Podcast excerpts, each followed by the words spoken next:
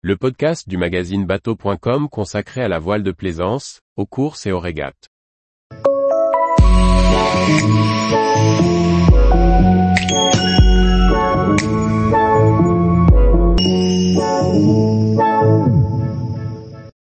Grand Soleil 34.1, un voilier pour allier croisière et formation. Sébastien Barra-Vassar. En 2019, Manu décide d'acheter son premier voilier pour fonder son école de voile et faire de la croisière. Après quelques mois de recherche, il réussit à trouver un bateau correspondant à tous ses critères, un Grand Soleil 34.1. Il nous raconte ses recherches, ses projets et nous dresse un bilan très positif de son achat. Manu enseigne la voile tous les étés en tant que moniteur bénévole depuis qu'il a 20 ans.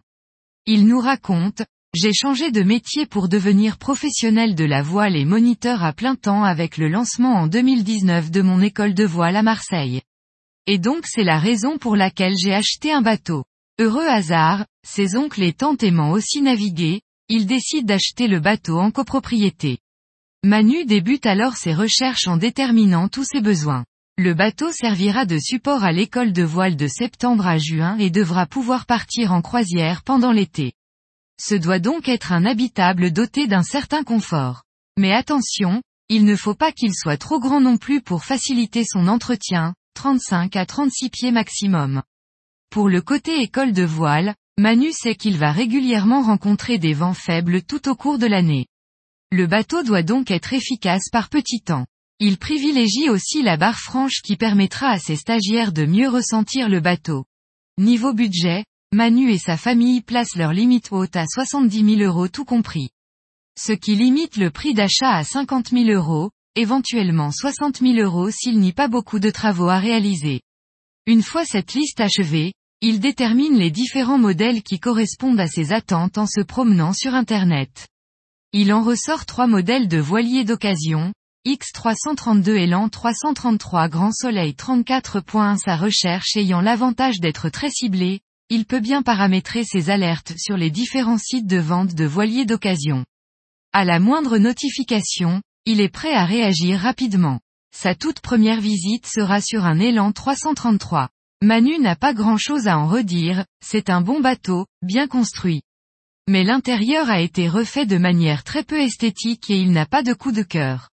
Il ira par la suite visiter un X332, mais il est très fin. Bien que cela comporte certains avantages, le compromis est trop grand par rapport au confort. Il n'y a pas suffisamment de place à l'intérieur et le cockpit est trop petit pour accueillir quatre stagiaires et le moniteur. Il ne reste plus que les grands soleils 34.1. Lancé en 1999 par Cantierdel Pardo pour succéder à son Grand Soleil 34 des origines, le Grand Soleil 34.1 n'est issu de la collaboration de l'architecte naval italien Alessandro Vismara et du designer Patrick Rosseo. Conçu pour la jauge de régate IRM, le bateau est bien toilé et proportionnellement pas extrêmement lesté. Il affiche un déplacement léger de 4700 kg pour 1400 kg de lest. La surface de voilure au près est de 65 mètres carrés. L'intérieur est particulièrement confortable et réalisé avec soin. On trouve une cabine à l'avant et une à l'arrière bâbord. Les WC se trouvent sur l'arrière tribord. Au milieu, un grand carré avec équipet.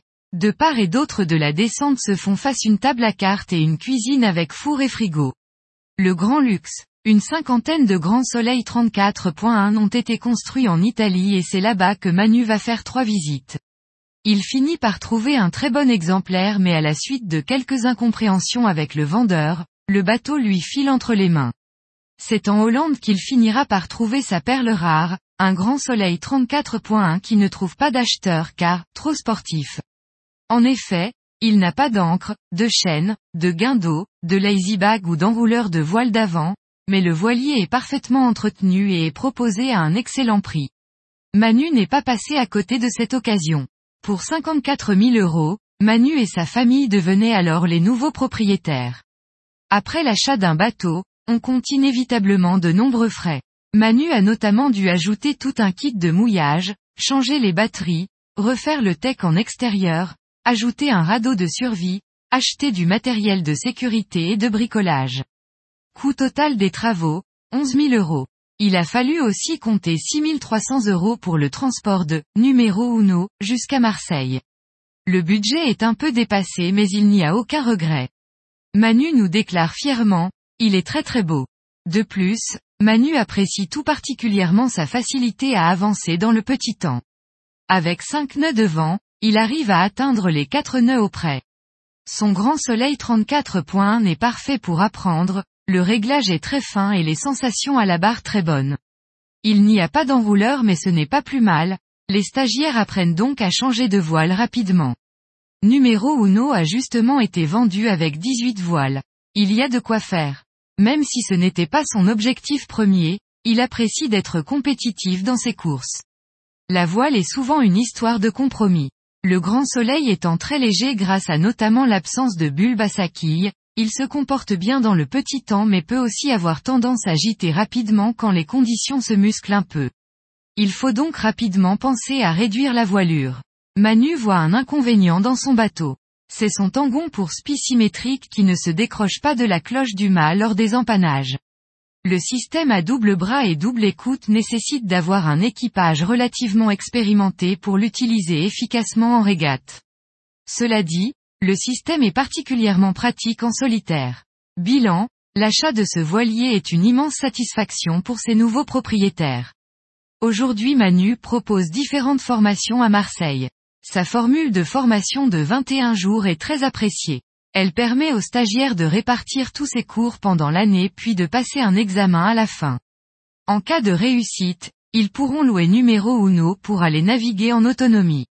L'école de voile réalise aussi des actions sociales pour les blessés de guerre et elle propose de faire découvrir la voile à des adolescents pour en faire un podcast avec l'aide du département et la ville de Marseille.